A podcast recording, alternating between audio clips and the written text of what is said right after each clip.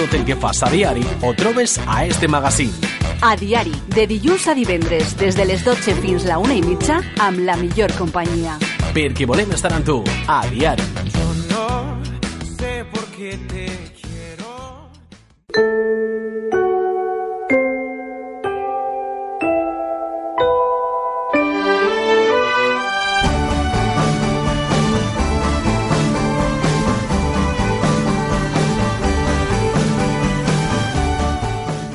12.39 minutos de la mañana de este lunes 22 de octubre y tenemos ya en el estudio a Blanca Jorge porque como cada 15 días es momento de hablar de psicología y en esta ocasión el tema que vamos a tratar es la memoria, un tema que ya se trató la temporada pasada pero que hemos querido recuperar porque como estábamos hablando antes Blanca y yo a micro cerrado es un tema que debemos de trabajar día a día. Buenos días Blanca. Buenas.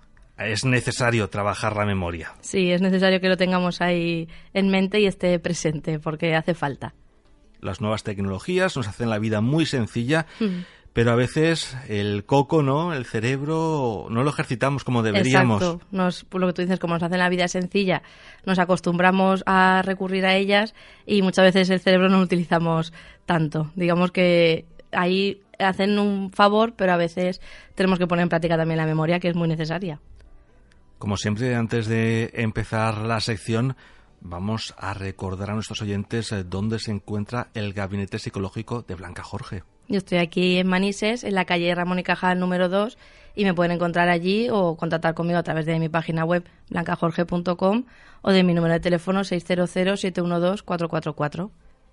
Sencillito. Sí, Y para abrir la, la sección vamos a, a situar a nuestros oyentes, vamos a definir qué es la memoria. sí, pues diríamos que la memoria es una de las capacidades cognitivas básicas del ser humano y la definiríamos pues como la capacidad del cerebro de retener información y de poder recuperarla voluntariamente en cualquier momento. O sea, nos permite recordar hechos, ideas, sensaciones, relaciones entre conceptos y cualquier tipo de estímulo que ocurrió en el pasado. Y, no- y es un proceso psicológico que nos permite, pues eso, aprender nueva información, almacenarla y recuperarla cuando la vayamos a necesitar. Muy bien. Y bueno, existen diferentes tipos de memoria, que también es importante destacarlo. Sí, pues como decíamos, la memoria es una función cognitiva muy compleja y no solo implica una gran cantidad de estructuras cerebrales, sino que también actúa muchas veces en la mayoría de situaciones del día a día. Y por eso se han creado diferentes teorías y divisiones acerca de, de- la memoria, pero básicamente nosotros lo vamos a dividir en función de criterios, digamos. En primer lugar sería en función del tiempo que permanece la información en, en el sistema, digamos, en la memoria. Y en este caso podemos hablar de memoria sensorial, pues la memoria relacionada con los sentidos, de memoria a corto plazo, memoria de trabajo y memoria a largo plazo. La memoria sensorial retiene la información durante un par de segundos solo, mientras que, por ejemplo, en el polo opuesto estaría la memoria a largo plazo, que puede almacenar la información durante un tiempo prácticamente ilimitado. Y todos estos tipos de memoria trabajan, digamos, de manera coordinada para entre ellos pasarse información y todo y que el sistema, digamos, funcione correctamente. Hablabas de la memoria sensorial, ¿no? Como que se retiene unos Unos- instantes, sí, unos segundos solamente. pero sin embargo, esos, por ejemplo, esas, esos olores, esos sabores, esas sensaciones pueden recobrarse, ¿no? Al cabo de, de años, ¿no? Un olor que te resultaba familiar a un sabor que te recuerda a la comida que te hacía Exacto. un familiar, ¿no? Que ya no está. Claro, pero ahí sería más, digamos, esa memoria sensorial es lo que olemos o lo que degustamos en un momento en concreto, pero a la situación que lo asociamos ya pasaría a la memoria a largo plazo. Por eso, luego al volver a oler ese olor o al volver a probar esa comida, nos recuerda el estímulo que, que hemos asociado, digamos. Pero lo que es ese, esa memoria sensorial sería unos segundos, pero la memoria a largo plazo sí que dura pues incluso años, de que po- lo que tú dices, pues a lo mejor comer un plato que hace muchos años que no, no te cocinaban, no cocinabas, y de repente que te acuerdes de la primera vez que lo comiste, por ejemplo. Sí. Que son cosas almacena. un poco extrañas, ¿no? Como flashes que, que nos aparecen. Sí. Que queda ya almacenado en nuestro cerebro y... Sí, ¡pum! que parece que se ha borrado, pero en realidad está ahí en el cerebro. latente. ¿Qué nos puedes decir de la memoria a corto plazo? Pues la definiríamos como el mecanismo de memoria que nos permite retener una cantidad de información limitada y durante un periodo de, de tiempo corto. Es decir, tiene, pues digamos que retiene temporalmente la información que hemos procesado, tanto si luego desaparece como aunque después pase a la memoria a largo plazo, va a durar menos tiempo que, que antes de pasar a la memoria a largo plazo. Y, por ejemplo, si se nos pide que recordemos pues un- una serie de 10 dígitos, lo más probable es que consigamos recordar entre 5 y 9 como mucho. Y eso es porque la cantidad de información que puede retener la memoria a corto plazo es como mucho de 7 números. Y excepcionalmente, gente que a lo mejor trabaje más la memoria o la ejercite más, pues podría a lo mejor añadir dos más por, por exceso o por defecto.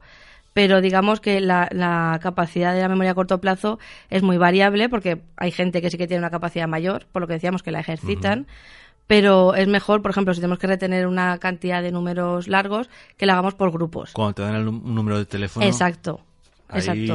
hoy en día tenemos un problema ¿eh? para poder recordar. Exacto, ahí en vez de recordar todo el número de teléfono, o sea, seguido, pues a lo mejor sería de tres en tres, es más fácil para la memoria a corto plazo retenerlo.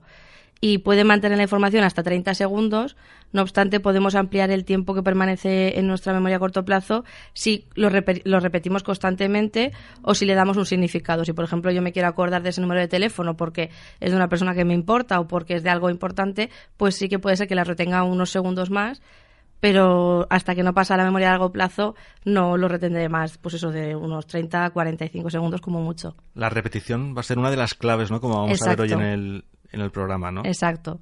Eso nos va a hacer la clave de que también, digamos que cada vez que lo repito, se crea más fuerte esa conexión en, en el cerebro y es más difícil de olvidar, digamos. Y bueno, en el lado opuesto nos encontramos la memoria a largo plazo. Exacto. Que sería, pues eso, el mecanismo cerebral que nos permite codificar y retener una cantidad, pero prácticamente ilimitada de información y durante un periodo más largo de tiempo. Los recuerdos que almacenamos en la memoria a largo plazo pueden durar desde unos segundos hasta incluso años. Y la memoria a largo plazo resulta un elemento clave, sobre todo en la- para realizar nuestras tareas cotidianas sin errores y de forma autónoma. Es decir, yo algo que hago todos los días, llega un momento que no estoy prestando atención y en realidad lo está haciendo en la parte automática de mi cerebro porque lo tengo almacenado en la memoria a largo plazo. Y hace referencia pues eso, a la capacidad del cerebro para almacenar hechos, conocimientos y habilidades, pues eso, por ejemplo, conducir, eh, eh, cualquier instrumento, tocar cualquier instrumento, alguna habilidad que tengamos, se va a almacenar en la memoria a largo plazo porque es algo que vamos a utilizar mucho y que va a estar mucho tiempo guardado, digamos, en el cerebro. Como decías, nos volvemos un poco autómatas. Sí, Es algo sistemático, ¿no? Sí. Son rutinas que se van adquiriendo y que día tras día vamos repitiendo. sí, no prestamos a veces ni atención y a veces por eso nos entra la duda de habré cerrado la puerta o habré hecho esto porque lo hacemos de manera tan inconsciente que no somos no, no estamos atentos en ese momento pero por eso porque es un proceso que ya lo tenemos asimilado y el cerebro digamos que desconecta un poco porque sabe que lo voy a hacer bien sí o sí porque lo llevo haciendo muchos días muchos meses mucho tiempo También podemos hablar de, de memoria en función de- del tipo de información, ¿no? Sí, podemos decir que la memoria puede ser, por ejemplo, la memoria verbal, que es la que se encarga de retener información con contenido verbal. Pues, por ejemplo, lo que leemos o palabras que escuchamos. Y luego también teníamos, por ejemplo, la, la memoria no verbal, que es la que maneja el resto de informaciones. Pues, por ejemplo, imágenes, sonidos, sensaciones, eh, todo lo que no, no es contenido verbal, digamos. Sí, porque a veces imágenes, ¿no? Que se nos quedan Se nos quedan grabadas, ¿no? para grabadas. siempre. Sí, también eso, y lo veremos luego, es porque si, por ejemplo, son imágenes que nos han afectado mucho, tanto de manera positiva o negativa, es más fácil que eso se me quede grabado que a lo mejor otra, otra imagen que a lo mejor no ha pasado más desapercibida, por ejemplo. Mm. También los órganos sensoriales juegan un papel fundamental, ¿no? Sí, en función del órgano sensorial que se utilice, se puede, o sea, podríamos hablar, pues eso, dependiendo del sentido estimulado, hablamos de memoria visual, es decir, cualquier cosa que vemos a través de, que percibimos a través de los ojos, memoria auditiva, memoria olfativa, memoria gustativa y memoria áptica, que es la, la que está relacionada con el tacto, digamos. Hay gente que tiene una memoria visual increíble, Sí. ¿no? Le enseñas una imagen, unos segundos, y luego le dices, dibújalo, y prácticamente es capaz de recrear esa escena Mm. al detalle. Sí, es verdad que eso muchas veces son capacidades innatas, pero es verdad que se puede entrenar también. Y puede ser que a lo mejor no, no se nos dé bien la memoria visual, pero a base de ejercicios y de entrenamiento podemos llegar también a conseguir eso. Pero sí que es verdad que hay gente que lo lleva, lo lleva innato. Y bueno, ¿dónde se ubica la memoria y qué proceso sigue? Pues aunque el hipocampo es, digamos, la estructura cerebral más relacionada con la memoria, no se puede localizar los recuerdos en un punto concreto del cerebro. O sea, no se ha llegado a decir en esta parte del cerebro, digamos, están los recuerdos, sino que hay varias áreas cerebrales que están implicadas. Y se ha demostrado, pues eso, que no se ubica en un lugar concreto Y, por ejemplo, para recordar lo que hicimos ayer, nuestro cerebro ha tenido que llevar a cabo una serie de procesos y cada proceso es necesario para acceder a los recuerdos. O sea, necesitamos todos los pasos para poder llegar a ello. Y, de hecho, por ejemplo, un fallo en cualquiera de estos procesos va a impedir que podamos recordar la información. Y las fases por las que tiene que pasar, y son, lo que, como decíamos, son necesarias que pase por todas, sería codificación, almacenamiento y recuperación. Si, por ejemplo, hablamos de codificación, es cuando se prepara la información para que la podamos almacenar, es decir, para que nuestro cerebro la pueda almacenar. Y aquí en esta parte, la concentración y la atención son fundamentales. Claves. Porque si yo en este momento no estoy, en un momento, por ejemplo, cuando tengo que retener una información nueva, no estoy atento o concentrado. Hay otro estímulo por ahí que te distrae, ¿no? Exacto, pues va a ser difícil que ese proceso, ese primer proceso que es fundamental, se haga bien. Y si ya no se hace bien, pues luego va a ser más difícil recuperarlo, etcétera.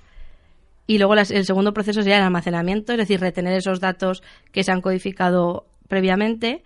Y en el último paso sería la recuperación, es decir, encontrar esa información para el momento que la necesite, es decir, lo que llamamos recordar. Pero lo que decíamos, si no la he codificado bien, si no la he almacenado bien, luego va a ser más difícil recordarlo. somos como ordenadores, bueno, mejor dicho, los ordenadores son como nosotros. Sí, sí, en realidad sí, o sea, nuestro cerebro funciona como, como un ordenador, pero muchísimo más, más complejo, porque hay partes del cerebro que aún ni se, ni se sabe para qué sirven, ni se han podido estudiar, porque es, pues eso, es un campo muy, muy amplio. Pero es eso, sí que funcionamos un poco así, pues eso, como que si los procesos no se dan, no se puede almacenar, o sea, ni codificar, ni almacenar, ni recuperar la información. Por eso es clave que en el primer paso estemos atentos, concentrados y estemos en lo que tenemos que estar en ese momento. Es muy importante tener las claves para conseguir una buena memoria. ¿Qué consejos puedes darnos? Sí, pues las claves serían básicamente repetir, asociar y vincular con las emociones e innovar. Vamos a ir viendo cada una de ellas. La primera sería la repetición, como comentabas tú antes. Y seguro que nos ha pasado a todos que de tanto repetir algo no se nos ha olvidado nunca. Por ejemplo, nuestro número de teléfono es si lo damos constantemente o tenemos que rellenar eh, instancias que tenemos que ponerlo, van a pasar los años y aunque nos cambiemos de número de teléfono probablemente no se nos olvide.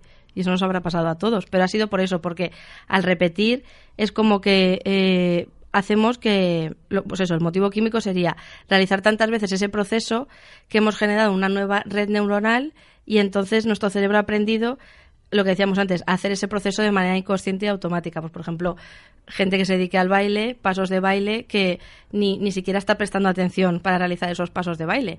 Pero de tanto repetir, de tanto ensayar, o por ejemplo, un músico, de tanto practicar, pues lo hace de manera inconsciente, digamos. También muchas veces cuando estudiamos y queremos aprendernos un tema, Mm. repetimos, repetimos, repetimos. Otra cosa ya es si se queda a corto o largo plazo porque muchas veces eh, pasa el examen y a los dos días ya no te acuerdas de nada.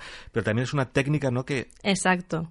Pero ahí para que al, al, pasar el examen no se te olvide todo, previamente lo que ha habido que hacer es entenderlo. Entonces, si yo lo entiendo y me lo repito, en el examen lo sabré, pero también después del examen. Se fijará ¿no? nuestra memoria. Exactamente, pasará de la memoria a corto plazo a la memoria a largo plazo. Y por eso que comentábamos la repetición, a veces nos pasa que vamos al trabajo cuando en realidad queríamos ir a otro sitio, pero es porque, digamos, nuestro cerebro está acostumbrado a hacer ese proceso todos los días y es como que va dando las órdenes para hacer ese proceso y a lo mejor era un día que no era el día de ir al trabajo. Sí que vas al supermercado, estás de vacaciones, ¿no? Es un día de fiesta y uh, ¿a dónde voy? Exacto. Ya, ya, has cogido el camino que te llevaba directamente al trabajo porque Exacto. es la rutina, ¿no? De Exacto. todos los días coges el coche y vas al trabajo. A base de repetir y también en realidad eso es una herramienta que utiliza el cerebro y es muy útil porque si no hubiese procesos en el día a día que los hiciésemos de manera automática o inconsciente, no podríamos hacer todo lo que hacemos. Si para todo tuviésemos que estar 100% atentos, sería imposible trabajar, eh, conciliar. Agotados, ¿no? Exactamente. Entonces es algo bueno que utiliza el cerebro. Por eso si queremos aprender algo nuevo, lo mejor es repetir, repetir, repetir y así sucesivamente. Hablabas también de asociación. Sí, la asociación, digamos que se han realizado estudios que una de las maneras más eficaces de, de recordar algo es, por ejemplo, cuando queremos eh, recordar, por ejemplo, el nombre de una persona, que a mucha gente se le olvida, o sea, se acuerda, digamos, de la cara, pero no se acuerda del nombre, uh -huh. lo que podríamos hacer es eh, asociarlo, digamos, a un rasgo característico de la persona. O si, por ejemplo, yo quiero acordarme de eh, una película, pues a lo mejor intentar acordarme con quién he ido a verla, o digamos que asociarlo a cosas va a hacer que sea más fácil para el cerebro luego rescatarlo, digamos, uh -huh. luego recuperarlo. Construir ese circuito, ¿no? Exacto. Neuronal de esto va relacionado con esto, tan, tan, y te cuadra enseguida todo. Exacto. Le damos, digamos, ahí una ayuda al cerebro. Más claves que tengamos. Otra clave sería vincular a las, eh, a las emociones los recuerdos, lo que se llama resonancia emocional. Que, porque cuando un recuerdo le damos mucho impacto emocional, como decíamos antes, tanto de manera positiva o negativa, es difícil que se nos olvide. Porque, por ejemplo, todos seguro que recordamos qué estábamos haciendo cuando el atentado del 11S. La verdad es que sí, yo me acuerdo perfectamente qué estaba haciendo esa tarde. ¿Ves? Y era una, para ti era una tarde como cualquier otra parecía que iba a ser una tarde Exactamente, pero al suceder lo que sucedió, en este caso de una manera negativa, digamos, hace que te acuerdes de con quién estabas, qué estabas haciendo, cuando a lo mejor pues de la tarde del 14 de septiembre no te acuerdas, pero de esa tarde sí por eso, por ese impacto emocional. O también, por ejemplo, una noticia que nos haya sorprendido mucho o nos haya gustado mucho, o sea, nos puede impactar tanto de manera positiva como negativa. Y eso es porque en, en el cerebro tenemos una parte que se llama la amígdala, que es la parte más emocional del cerebro, y se encarga de registrar esas emociones fuertes. Entonces, por eso todo lo que vivimos de manera intensa es más fácil, digamos, de memorizar. Por ejemplo, pues en una relación seguramente nos acordaremos más de la primera cita o de la primera vez que ves a esa persona que te gusta, más que a lo mejor eh, cuando ya llevas tres, cuatro o cinco meses saliendo o años de relación. Siempre, como decías, no son factores positivos o negativos los que van a marcar ¿no? ese recuerdo. Exacto, por ejemplo, pues una celebración que a lo mejor una celebración de tu cumpleaños que te hayan dado una sorpresa, te vas a acordar más de esa celebración que a lo mejor de las anteriores o las posteriores. Entonces puede ser por algo tanto positivo como negativo, pero es, digamos, darle esa carga emocional hace que el cerebro lo retenga, lo retenga más. Y también las novedades, ¿no? Van a ser importantes. Sí, la novedad es algo fundamental porque muchas veces el cerebro le atrae algo nuevo, porque digamos que a lo cotidiano como que se acostumbra. Entonces lo va a recordar más por ser algo, algo nuevo. Y también por eso, porque las emociones que despierta en nosotros, como decíamos antes, algo nuevo, van a ser muy diferentes que algo que a lo mejor hago todos los días o algo más habitual. Y por eso, pues eso, cuando tengamos que recordar, por ejemplo, un texto, unas palabras o una imagen, va a ser más fácil de recordarlo si lo hacemos interesante y como algo nuevo para el cerebro que si a lo mejor no lo vemos como algo muy monótono o muy, o muy aburrido. Entonces, los consejos están claros, ¿no? Hay cuatro características claves. Sí, en definitiva diríamos eso, que si queremos conservar una buena memoria, tenemos que repetir, que asociar darle importancia emocional para nosotros y hacerlo también como algo novedoso para nosotros, es decir, no verlo como algo aburrido, como algo habitual, sino intentar darle un poco de, novedad, exacto, para que el cerebro le estimule también más y esté más, más atento. Blanca, también nuestra alimentación va a ser clave o puede ayudar a, tener una buena memoria. Sí, la alimentación nos puede, nos puede ayudar. Por ejemplo, vamos a ver ahora alimentos buenos para la memoria, que sería, por ejemplo, el pescado, porque es rico en omega 3 y omega 6, y está comprobado que su consumo frecuente incide en, mejores índices de aprendizaje y también incluso en un mejor estado de ánimo. También, por ejemplo, los frutos secos, que son otra gran fuente de omega 3 y de fósforo, y además también tienen vitaminas del grupo B, magnesio y vitamina E y todo esto los convierte en unos muy buenos aliados de la buena salud cerebrovascular, que eso nos va a ayudar a que la memoria funcione mejor. También, que esto le va a interesar mucho a la gente, también el chocolate. Ese, me gusta a mí. por eso. También el chocolate es muy beneficioso porque tiene un componente que se llama flavanol, que es un elemento que, que se ha probado que tiene excelentes efectos sobre la memoria, la fatiga, el insomnio y los signos del envejecimiento. O sea que no sería solo bueno para la memoria, sino para más procesos. Vamos a estar guapos y jóvenes siempre. Exacto. También la verdura verde, por ejemplo las coles de Bruselas, brócoli, espinacas, porque contienen vitamina A, vitaminas de grupo B y antioxidantes, que eso van a ayudar, pues eso, a que funcione mejor la memoria y también a darle más longevidad. Y también los alimentos integrales, por el ácido, el ácido fólico y la vitamina B6, que ayudan, pues digamos, a mantener en forma el cerebro y mejoran la concentración que como decíamos antes es fundamental para que empiece bien el proceso de recordar, y el rendimiento en etapa sobre todo de esfuerzo mental y también combaten el, estrés. O sea que todos estos alimentos, por ejemplo, alguien que esté en época de exámenes o preparando unas oposiciones, pues sería bueno que todo esto estuviese en su dieta. Porque sería una ayuda, digamos, para, para ese proceso. Y bueno, igual que trabajamos nuestro cuerpo para mantenerlo en forma, también hay que trabajar nuestra mente. ¿Puedes darnos algún truco? Sí, vamos a ver, pues eso, por ejemplo, trucos, lo que tú dices, para mantener una mente en forma. Por ejemplo, utilizar reglas mnemotécnicas. ¿Qué quiere decir eso? Pues si yo, por ejemplo, tengo que recordar eh, una frase o tengo que recordar una dirección, pues intentar a lo mejor decir, pues me quedo con la primera, o sea, la inicial de cada palabra y forma una palabra nueva, por ejemplo. Y eso es como también darle una ayuda a nuestro cerebro. También, por ejemplo, jugar a juegos de lógica, crucigramas, sudokus, etcétera. Hacer ejercicio físico con regularidad también es bueno para la memoria. Meditar o realizar técnicas de relajación, porque eso lo que va a hacer es ayudar a que descanse un poco nuestro cerebro del estrés del día a día y si está más descansado también va a ser más fácil que pueda concentrarse mejor. También hacer unos 20 minutos de siesta, pero 20 minutos. Eh, atención, solo 20. Exacto. Y empezamos y se nos va una horita o... No, no, unos 20 minutos porque es suficiente, digamos, para que el cerebro descanse de toda la mañana y digamos que coja fuerzas para, para lo que queda después de la siesta, para el resto de la tarde. Pero que sean 20 minutos. Si es más, podemos tener luego problemas de sueño por la noche. y bueno, ¿qué más cosas podemos hacer para Mm. por, mejorarnos? por ejemplo, no hacer varias cosas a la vez. O sea, estamos muy acostumbrados a, a la vez que estoy cocinando, estoy mirando el móvil, estoy viendo la tele, estoy hablando con no sé quién. O sea, hacer mucho a la vez y eso en realidad al cerebro le fatiga y le cansa. Y también hace que no estemos en realidad en, en nada de lo que estamos haciendo, porque es imposible que estemos en todo al 100%. Entonces es mejor hacer una cosa, cuando acabe esa, esa tarea, hacer la siguiente y así su- sucesivamente, pero no hacer muchas cosas a la vez por eso, porque fatigamos al cerebro, porque no le dejamos concentrarse y porque no estamos cien- al 100% en ninguna de las cosas que estamos haciendo. Y también, relacionado con lo que decíamos antes, aprender cosas nuevas. Es decir, apuntarnos a un idioma, alguna actividad que nos guste, para darle ese estímulo nuevo al cerebro, para que no sea solo, pues eso, el día a día, la la- todo monótono, sino algo nuevo que tenga que trabajar a la fuerza. Porque muchas veces, incluso en nuestros trabajos, no ejercitamos el cerebro a veces. No. Porque como es algo que hacemos casi todos los días o todos los la días, rutina que decíamos. Exacto, pues es como que se deja llevar. Entonces de vez en cuando necesitamos darle pues un trabajo extra para que se esfuerce y se ponga a punto, digamos. Una de las preocupaciones que tenemos hoy en día en un tema relacionado con la memoria es el deterioro cognitivo que provoca la enfermedad de, de Alzheimer. ¿Hay alguna forma de, de prevenirla? Sí, o sea, la, la Alzheimer es una enfermedad que se puede prevenir o por lo menos prolongar unos años más el estado de bienestar cognitivo de la persona. Es decir, cuando a lo mejor la persona ya empieza a notar los primeros signos o incluso antes, eh, si va realizando técnicas, digamos, de prevención, no vamos a evitar que tenga esa enfermedad por, por desgracia, pero sí que vamos a hacer que disfrute un poco más de ese bienestar cognitivo. Y los expertos recomiendan, pues eso, aprender a detectar los primeros síntomas y ejercitar tanto la memoria como la función intelectual. O sea, muchas veces sí que nos centramos en queremos, pues es lo que decíamos antes, aprender cosas, o, pero como que la memoria damos por hecho que siempre va a estar ahí. Pero si no la ejercitamos no va a estar, no va a estar siempre ahí. Claro.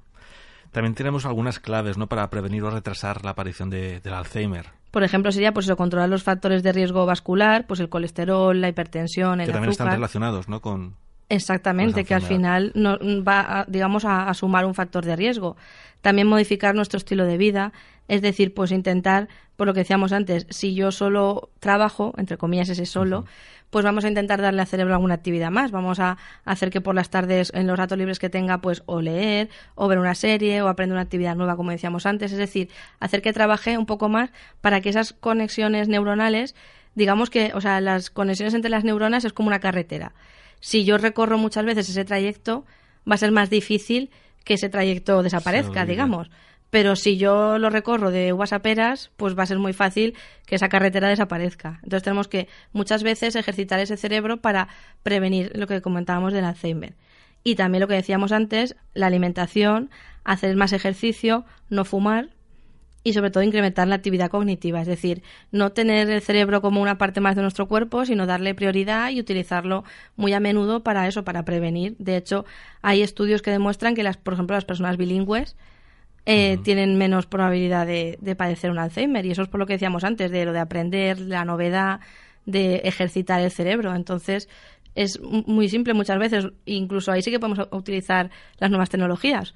En el móvil podemos bajarnos cualquier juego que utilicemos, pues eso, crucigramas, juegos de lógica, etcétera, y hacerlo en cualquier Sopas momento. letras también, ¿no? Que Exacto. ayudan.